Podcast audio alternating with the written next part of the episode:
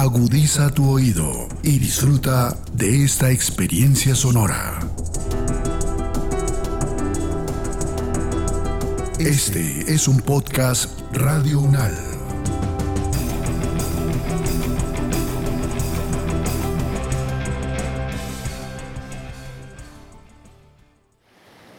No hay manía más funesta, ni capricho más peligroso que la especulación a la conjetura sobre los caminos que no tomamos.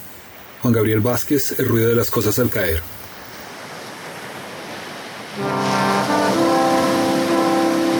Ucronías. Nuestro mundo visto desde universos que nunca existieron.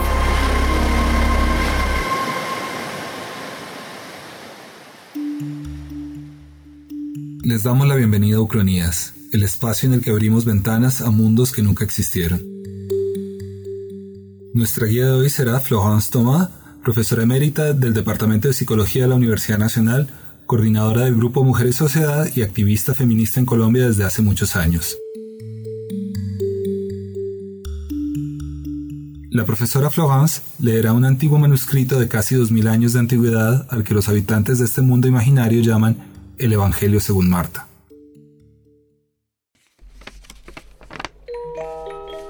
José, ese buen carpintero, esposo de María, quien ya había dado a luz a unos tres varones, esperaba con ansia que naciera una niña.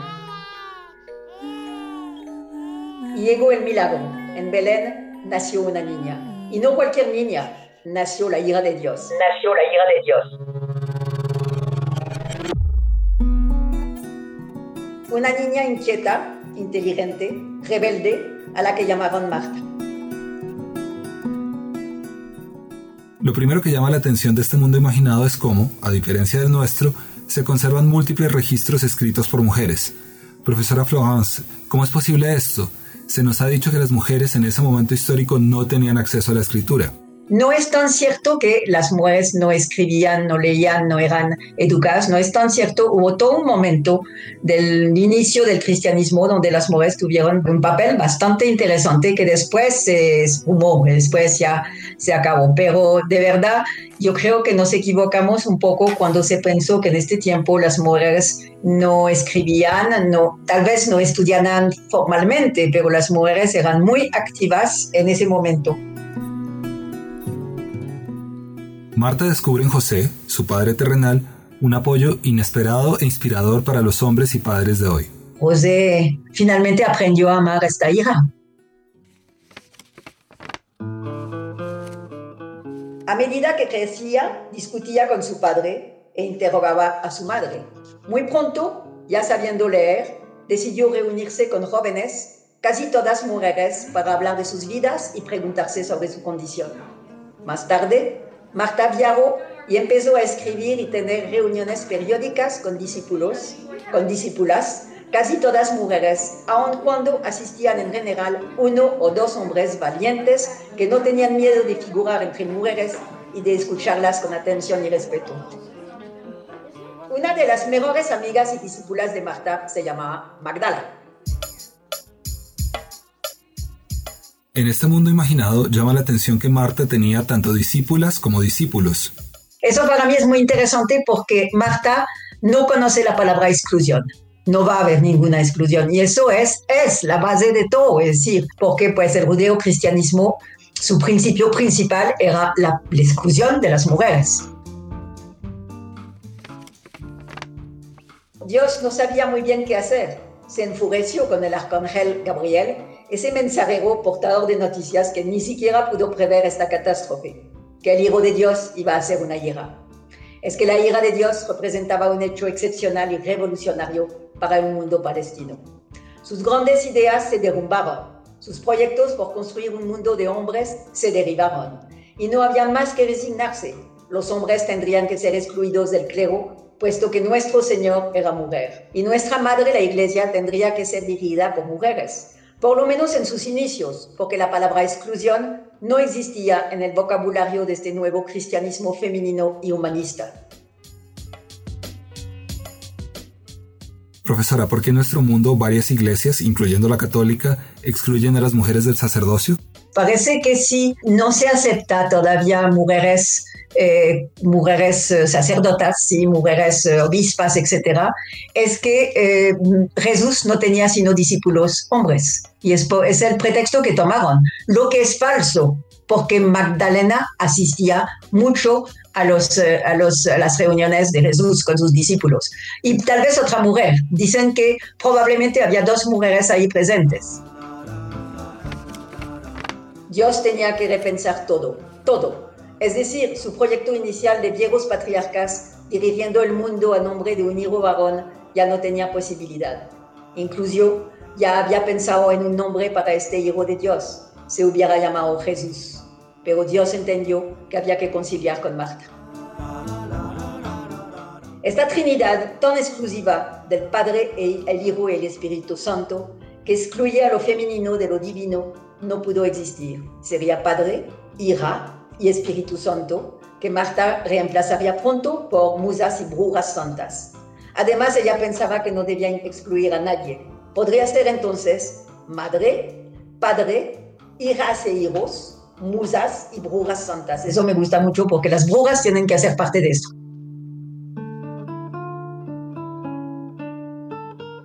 Con este grupo, ya lejos de la sacrosanta Trinidad, Marta quería dar una señal. Este universo no excluía a nadie. También se asesoraba a veces con hombres sabios, pero sobre todo dispuestos a aprender de la sabiduría de las mujeres. Ellos habían leído los evangelios de algunas de ellas aquellas que se reunían con Marta regularmente y que buscaban transmitir la compasión, la empatía y el amor del prójimo, un prójimo hombre o mujer.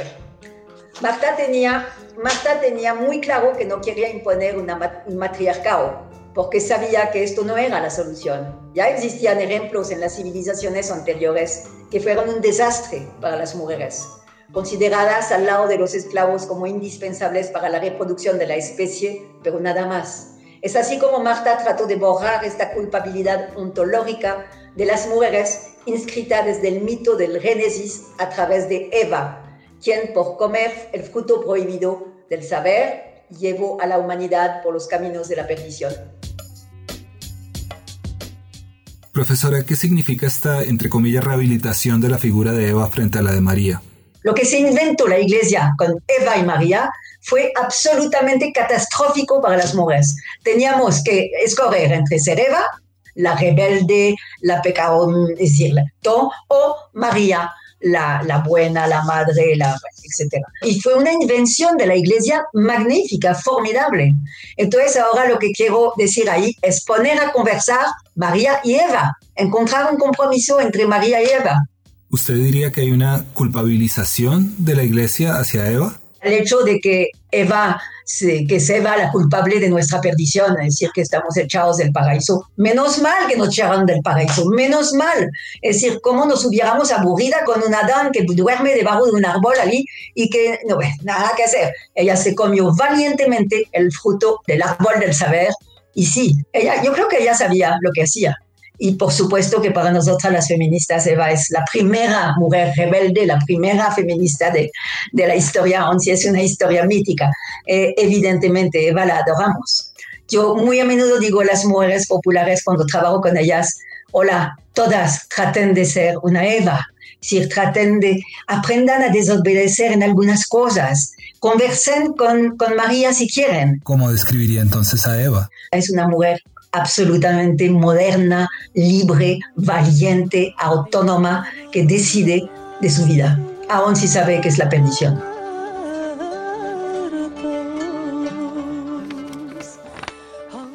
Y sí, todo hubiera sido diferente. Un mundo para reinventar, un mundo que no invisibilizaba, que no negaba. Se dice que Jesús amaba a las mujeres, quizás, pero no fue capaz de luchar contra un Dios Padre cuya palabra todopoderosa nunca logró la más mínima referencia a la existencia de un género femenino en el mundo.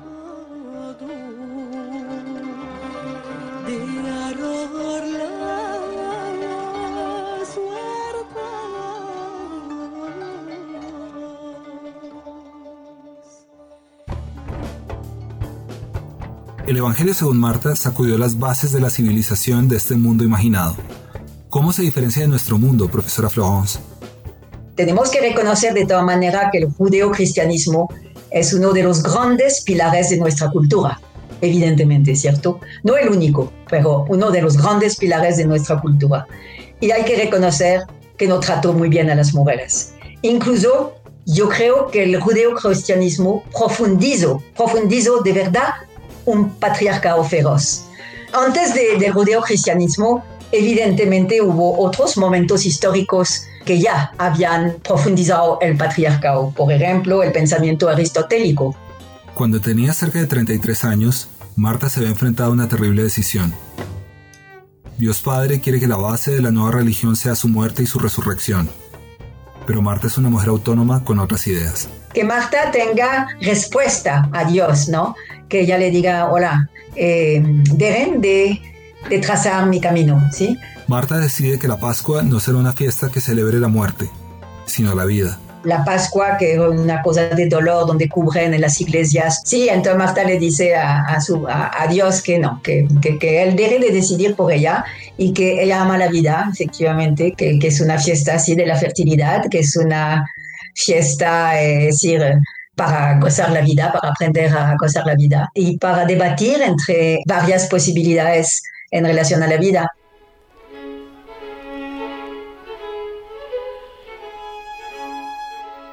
La vida de Marta es larga y rica, repartiendo su tiempo entre escribir, viajar y enseñar. Al igual que muchas mujeres hoy en día, Marta se ve enfrentada a un dilema. Sus amigas le decían mucho a, Marta, Marta, ¿y no quieres tener hijos? Eh, y Marta le decía, no, yo creo que mi papel es otro.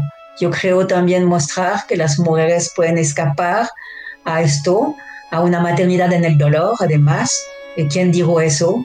Si nos toca parir en el dolor, yo estoy en contra de eso absolutamente, lo quiero discutir con Dios. Sin embargo, Marta, en medio de sus múltiples viajes, conoce a un joven de la ciudad de Tarso, en la actual Turquía. Saulo, un judío de ciudadanía romana y empapado en la tradición griega, pasa largas horas debatiendo con ella. Gracias a estas discusiones, Marta conoce y aprende a rebatir de manera efectiva no solo los argumentos de la tradición judaica, sino el papel de la mujer propuesto por los grandes filósofos griegos como Aristóteles. Antes del judeo-cristianismo, evidentemente hubo otros momentos históricos que, eh, que ya habían, que ya habían eh, decir, inventado el, no inventado, no sé cómo decir, que ya eh, habían profundizado el patriarcado. Por ejemplo, el pensamiento aristotélico. Yo escribí algo una vez sobre esto, que define concepciones fuertes sobre el femenino, lo femenino y lo masculino que sus huellas perduran durante siglos. Concepciones como el hecho de que la mujer es el resultado de un error de principio masculino y es un varón mutilado. Imagínense, un varón mutilado. ¿sí? Eh, idea que impregna toda la filosofía aristotélica y marca no solo los imaginarios sociales, sino la misma subjetividad femenina por mucho tiempo. Eh, pues, por ejemplo, sabemos, por ejemplo, que muchos siglos más tarde la teoría freudiana tratará de mostrar que el clítoris es un pene subdesarrollado y que existe una sola libido, la masculina, y Lacan inaugurará el falo como significante primordial. Imagínate toda esa cosa tan fuerte cuando uno se, piensa, se pone a pensar esto. Entonces yo creo que un segundo momento después del pensamiento aristotélico es el judeocristianismo, que consolida una ideología patriarcal y una fuerte simbología de lo femenino, instaura un monoteísmo después de que hubo eh, varios dioses. Nos dejaron huérfanas de todas las diosas posibles. Em, un monoteísmo que descansa en la imagen de un dios masculino acompañado de una trinidad conformada por el Padre, el Hijo y el Espíritu Santo, dejando de una vez por todas a las mujeres huérfanas en relación al poder de lo sagrado, poder que tuvieron en los albores de la humanidad. El judeocristianismo instaura también una nueva problematización de la mujer a través de la incorporación de figuras tales como la de Eva y la de María, que acabo de contar, que sostienen todavía el sentido de lo femenino a partir de una dicotomía mortal para el lugar de lo femenino. La naturaleza de la relación entre Marta y esta versión de Saulo, que en nuestro mundo llegará a ser San Pablo, una de las figuras más influyentes en la historia del cristianismo, es aún debatida por los historiadores de este mundo imaginado. De pronto Marta, Marta se pudo enamorar, pero tal vez decidió seguir eh, para ser autónoma. Sí, yo creo que Marta se pudo enamorar porque reconoció el amor, es decir, le pareció una cosa muy bella el amor, pero ella eh, sabe que hay un, un, peligro enorme si se enamora, de perder algo de su autonomía, de su libertad, y que prefiere seguir caminando, que prefiere seguir viajando, prefiere seguir llevando una palabra nueva. Lo único cierto es que las opiniones claramente machistas de Saulo, reflejadas en nuestro mundo en varias de sus epístolas, alejan a Marta. Bueno, se enamora, es posible porque es un tipo inteligente y eh, permite el debate, ¿no? Es decir, pero ella, ella finalmente entendió lo que le iba a proponer, ¿sí? Y es ahí donde eh, surge una vez más su, su autonomía, su libertad, su voluntad de construir otra cosa, ¿sí? Pero por supuesto que se, se tiene que enamorar, se tiene que enamorar. Entendiendo su misión, Marta propone una alternativa que el mundo nunca antes había visto. Eh, quiere llevar la palabra a la máxima a muchas mujeres y hombres también, porque pues de verdad Marta no le gustaba el matriarcado, ¿no? Ojo, eso es muy importante. Era, ella sabía que eso era una catástrofe, que sea patriarcado matriarcado, eso era una catástrofe. Marta dedica el resto de su larga vida a desarrollar este gran proyecto, un nuevo pacto, una humanidad reconciliada entre géneros. No es nada fácil. No solo debe luchar contra milenios de patriarcado, debe ofrecer una alternativa al matriarcado que lo precedió. Ninguno, o patriarcado o matriarcado, no, no sirven, es decir, es desastroso. El matriarcado puede ser tan desastroso como el patriarcado, evidentemente. Pues en la antigüedad hubo matriarcado, la, la, cuando los hombres ni sabían ni habían descubierto que eh, participaban en la reproducción, la, pues hubo diosas, diosas de la fecundidad, estas, estas representaciones de mujeres con, con el vientre eh, grande y todo eso. Es decir, era, es decir, éramos diosas de la fecundidad, por supuesto que sí. Eh, se cambió todo cuando los hombres entendieron que participaban en la reproducción y cuando empezaron a inventarse algo para, para de pronto eh, contrarrestar este poder femenino. Porque pues el patriarcado de toda manera tiene 5.000 años más o menos, ¿no? 4.000, 5.000 años. Pero antes de esto, pues evidentemente hubo muchos periodos que vale la pena eh, mirar y trabajar. Entonces los hombres como que hicieron un pacto a un momento dado para recorrer para el poder, para tener poder, frente a ese poder monumental que tenían las mujeres de dar la vida, cuando ellos pensaban que no tenían nada, pues nada que ver con esto. Entonces hicieron una especie de pacto que todavía estamos pagando, que ustedes, los hombres jóvenes, están tratando de desterrar, de desterrar, eh, un pacto para, para el poder, para decir, luchar contra este poder femenino. Lo lograban muy bien, por cierto lo lograron, ¿no? El pacto de los hombres todavía es impresionante, ¿sí? Eh, es, muy interesante todo eso, es decir, eh, lo que se inventan los hombres para luchar contra finalmente una especie de poder fantástico de las mujeres, ¿no? Dar la vida para ellos es, es algo que no, que no pueden digerir, que no han podido digerir.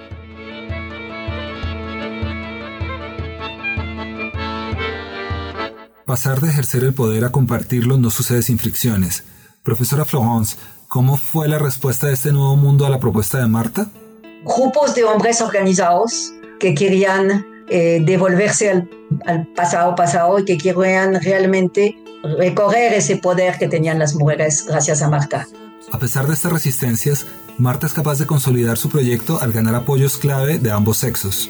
Marta tuvo la inteligencia de nunca excluir a los hombres. A un momento lo digo en el texto, ¿no? Ella escuchaba con muy buena voluntad los sabios. Había hombres sabios, por supuesto, como hubo mujeres sabias que nadie nunca escuchó. Es decir, entonces em, yo creo que eso tal vez no hubiera pasado, se hubiera construido de pronto una humanidad reconciliada. Efectivamente, con el paso de los años en el que la ausencia de guerras resultó en vidas más largas y felices, muchos hombres descubren que no extrañan en lo absoluto el patriarcado. Descubren finalmente que el poder no les ha hecho muy feliz, muy felices. El poder no hace feliz a nadie. ¿sí? Mire los eh, tipos como Weinstein que se, se, suicidó en su, en su celda, es decir, después de que las mujeres lo, lo denunciaban, etc. El poder no hace feliz. Eso es seguramente, seguramente, y eso es un poco esa nueva humanidad que quiere expresar con esa imagen de una ira de Dios. En esta nueva humanidad, ni las mujeres ni los hombres son excluidos de ninguna área del saber. Profesora, ¿avanza más rápido este mundo gracias a ello? Pero por supuesto, es decir, yo creo que lo que hay que entender, y Marta lo entendió muy rápidamente, es que los hombres y las mujeres no habitamos el mundo de la misma manera, no lo interpretamos de la misma manera y no actuamos sobre el mismo de la misma manera. Por eso tenemos que estar en las grandes construcciones del mundo al lado con los hombres. Por eso tener 20% de mujeres congresistas es absolutamente lamentable. Somos la cola actualmente, no sé si tú lo sabes, de América Latina. Es decir, Bolivia, Ecuador, México, todo eso, están llegando a la paridad. Nosotros ni siquiera cumplimos la ley de cuotas del 30%. Estamos en el 20% de mujeres en el Congreso, 12% de alcaldesas y una gobernadora. Es decir, es, somos paria de América Latina. Es decir, entonces es eso, y, y, eso cómo es importante. Finalmente, la política construye caminos para la vida cotidiana, ¿sí? Entonces, si, si no estamos ahí, si no tenemos voces ahí, pues estamos mereciendo lo que... Sí, entonces, esos son los grandes problemas que nos quedan por resolver. Profesora Florence, usted estuvo presente en la primera marcha por el Día de la Mujer en Colombia. ¿Ha visto avances desde ese 8 de marzo de 1977? Debíamos ser 70 mujeres al máximo, máximo, ¿sí? En la séptima, en la Plaza de las Nieves, ¿sí? Es decir, eh, con pancartas que nos reían a la cara, nos insultaban los hombres en los andenes y todo eso. Y cuento eso y muestro de todas maneras los fantásticos avances entre un 8 de marzo que pudiéramos hacer eh, Oye, es decir, o lo que pasó en Argentina, lo que pasó en México, la ola verde, miles de mujeres en la calle, ¿sí? Es decir, que lograron la legalización del aborto gracias a eso. Entonces, avances hubo enormes, pero nos falta mucho, mucho, mucho. Con Marta, de pronto lo hubiéramos logrado. Hoy hemos visitado, entre la infinidad de alternativas posibles, una realidad en la que la humanidad reconciliada logra un mundo mejor más próspero y más justo para todos sus habitantes. Le agradecemos a la profesora Florence su guía hoy, así como sus esfuerzos para lograr que nuestro mundo sea, cada día, un poco más como el que creó Marta.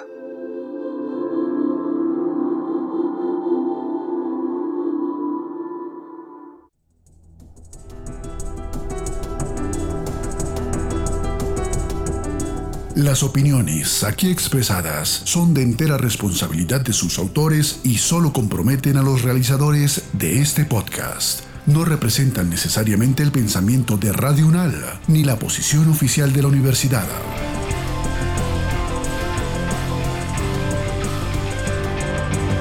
Este y otros podcasts en nuestro sitio web podcastradio.unal.edu.co. Síguenos en nuestras redes sociales. Nos encuentras como Podcast Radio UNAL, Universidad Nacional de Colombia, Proyecto Cultural, Científico y Colectivo de Nación.